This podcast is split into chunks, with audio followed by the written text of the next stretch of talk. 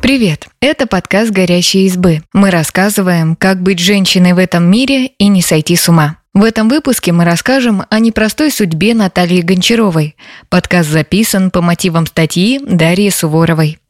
Наталья Гончарова вышла замуж в 18 лет и стала вдовой в 24 года. Ее имя навсегда связано с первым мужем, поэтом Александром Пушкиным. При жизни и после смерти Гончарову преследовали упреки и сплетни. Современники осуждали ее за любовь к светской жизни. Исследователи-пушкинисты называли равнодушной и слишком простой. И те, и другие считали Наталью виновной в гибели мужа. Но она была совсем другой. И это выяснили только к середине 20 века.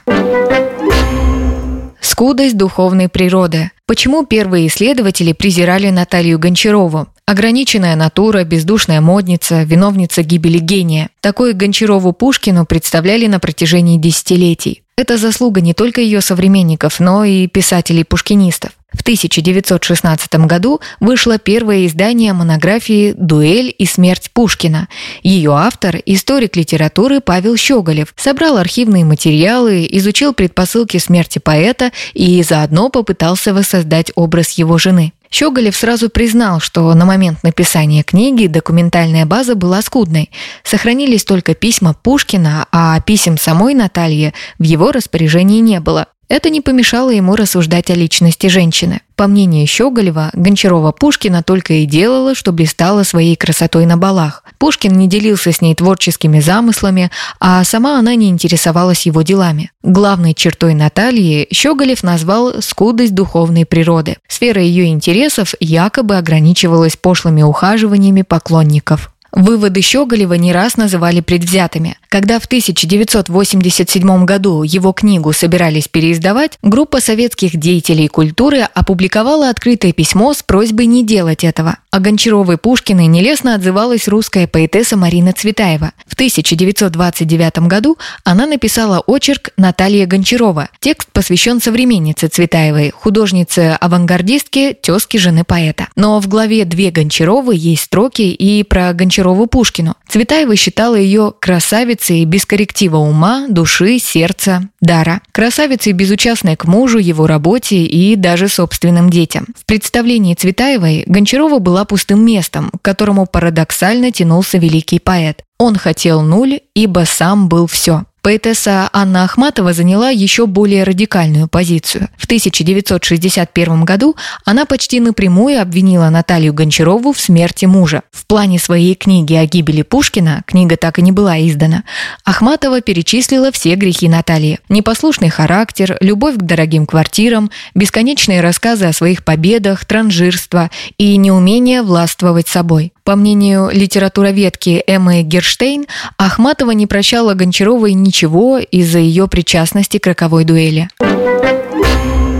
Таша из полотняного завода. Наталья Николаевна Гончарова родилась в 1812 году в селе Кориан Тамбовской области. Она была пятым ребенком. Ее семья держала гончарную лавку в Калуге, а затем основала полотняную и бумажную мануфактуры. В 1789 году дед Натальи, Афанасий Николаевич, получил дворянский титул по указу императрицы Екатерины II. Наталья стала потомственной дворянкой в третьем поколении. Раннее детство Таша, как ее называли родные, провела в полотняном заводе, фамильной усадьбе Гончаровых в Калужской области. Она каталась на пони, обожала собак и дружила с дворовыми девчонками. Благодаря отцу и деду Гончарова получила хорошее домашнее образование. Она изучала французский и немецкий языки, русскую грамматику и музыку. Сохранились ученические тетради Гончаровой по истории, античной мифологии и географии. Юная Наташа писала стихи и разбиралась в тонкостях стихосложения.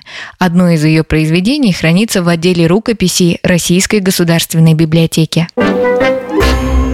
Шесть лет брака с русским поэтом. Юность Наталья Гончарова провела в Москве вместе с семьей.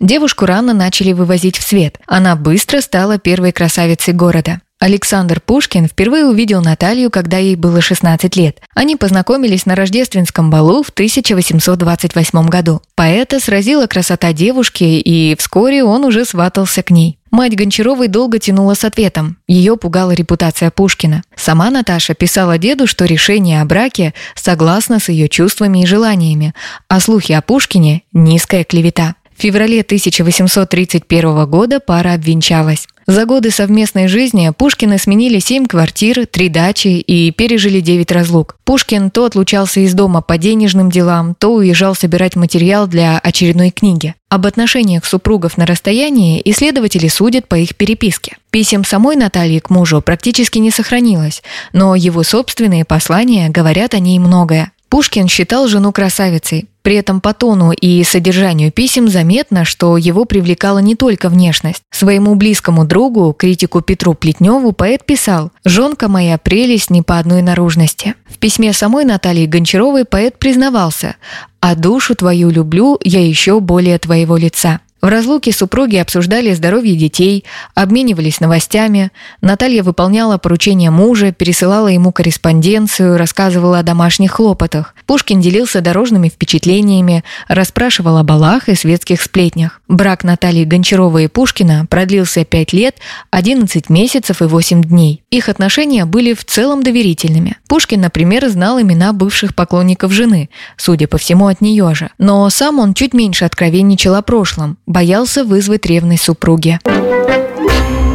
Гончарова глазами друзей и завистников. Наталью Гончарову обсуждали и до, и после замужества. Едва она начала выходить в свет, они заговорили друзья семьи, приятели мужа и случайные знакомые. По словам писателя-пушкиниста Николая Раевского, многие из этих отзывов необъективны и неубедительны. Успехом Натальи завидовали, некоторые девушки даже ревновали к ней Пушкина. Сам поэт считал, что его жена стала мишенью для ненависти света. И завистники, и друзья Натальи сходились в одном – она была необычайно красивой. Приятельница Пушкина, графиня Дарья Фикельман, говорила, что Наталья очень красивая, стройная и высокая особа с лицом Мадонны. Поэт Василий Туманский, гостивший на московской квартире Пушкина, называл его жену чистенькой девочкой с лукавыми глазками. Он же отметил, что наряд Натальи безобразен и безвкусен, а сама она держится неловко. Другой друг Пушкина, отставной полковник Сергей Киселев, окрестил Гончарову бездушной красавицей. Свидетельств о характере Гончаровой Пушкиной сохранилось меньше, чем замечания ее внешности. Среди главных качеств жены поэта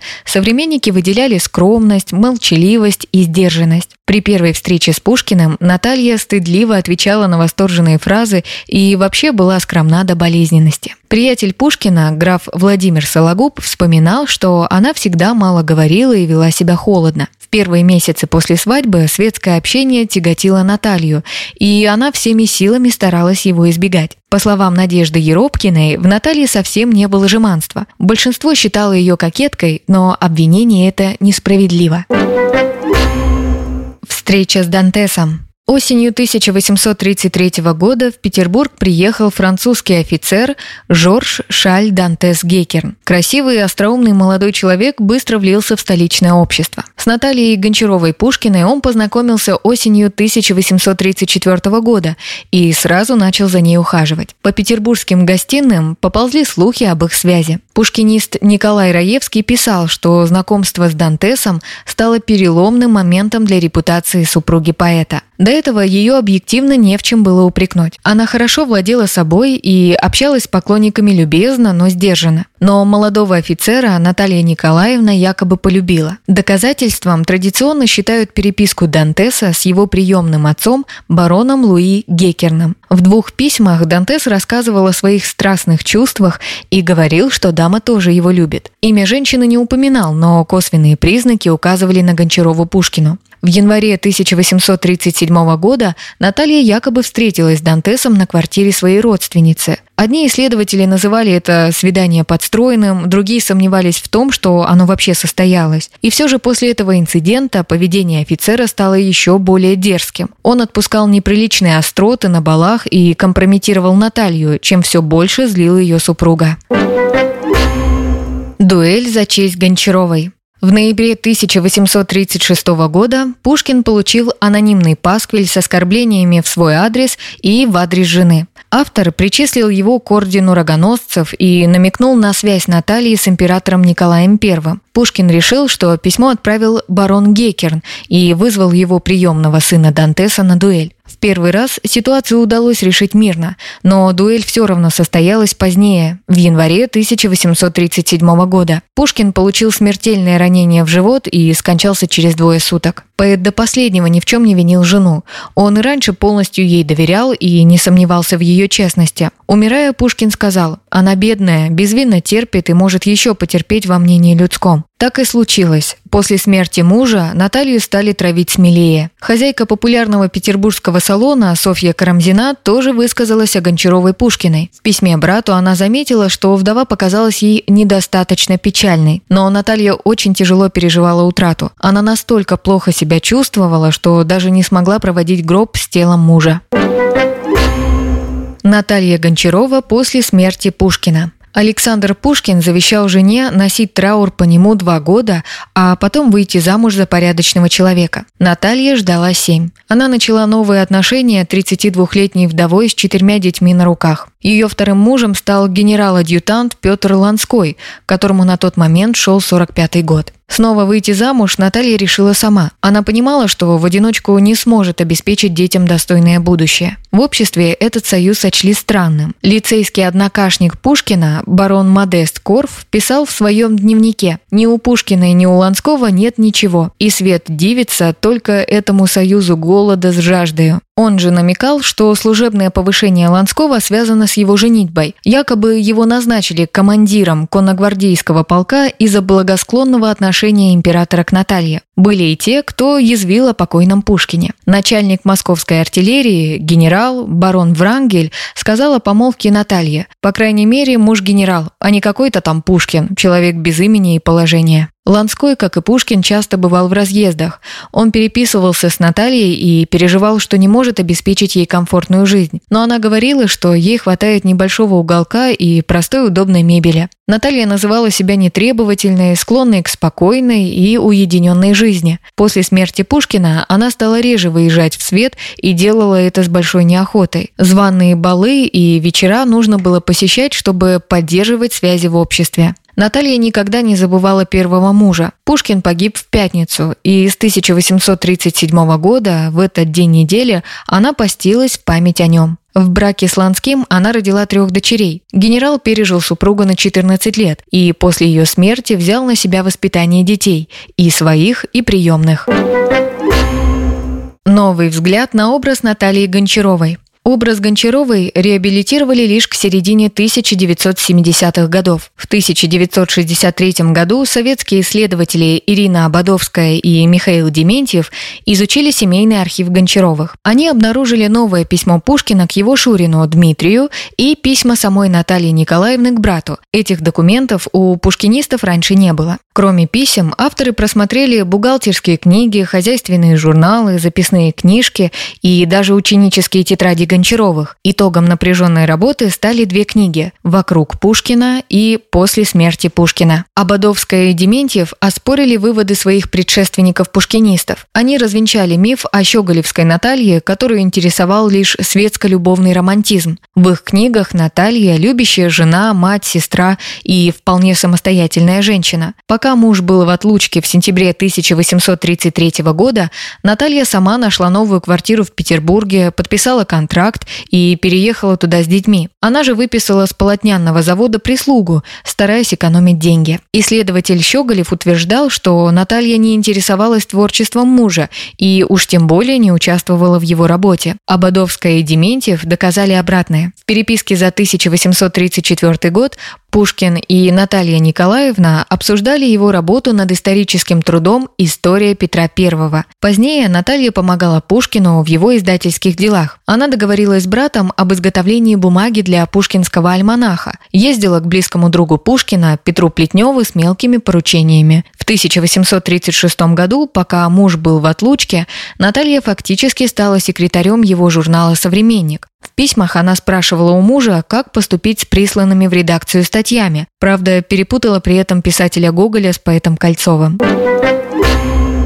Другая Гончарова. Наталья часто писала брату Дмитрию. В отличие от сестер, она не рассказывала о своих светских успехах. Лишь однажды упомянула, что в большом городе у каждого слишком много развлечений и глупых светских обязанностей. Больше всего Наталья говорила о хозяйстве, деньгах и семейных проблемах письмах 1835 года они с братом обсуждали проклятый Усачевский процесс, семейную тяжбу Гончаровых с калужским купцом Усачевым, их соседом по имению. Усачев задолжал семейству больше 100 тысяч рублей, но не хотел выплачивать долг и объявил себя банкротом. Желая помочь семье, Наталья действовала энергично и настойчиво.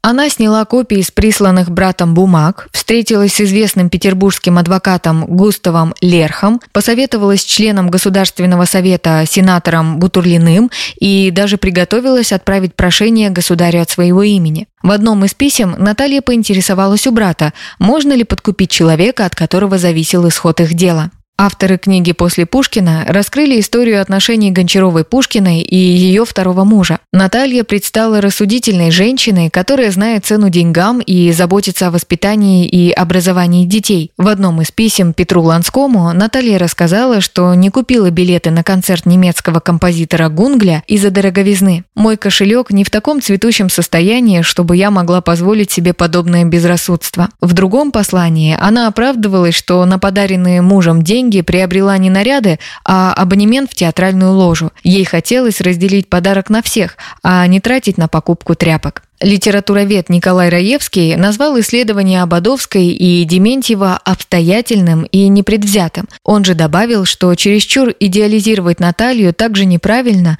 как винить ее во всех бедах мужа. В конце концов, она была живым человеком со своими достоинствами и недостатками. Спасибо, что послушали этот выпуск. Подписывайтесь на наш подкаст, пишите в комментариях о своих впечатлениях и делитесь ссылкой с друзьями. Пока! thank you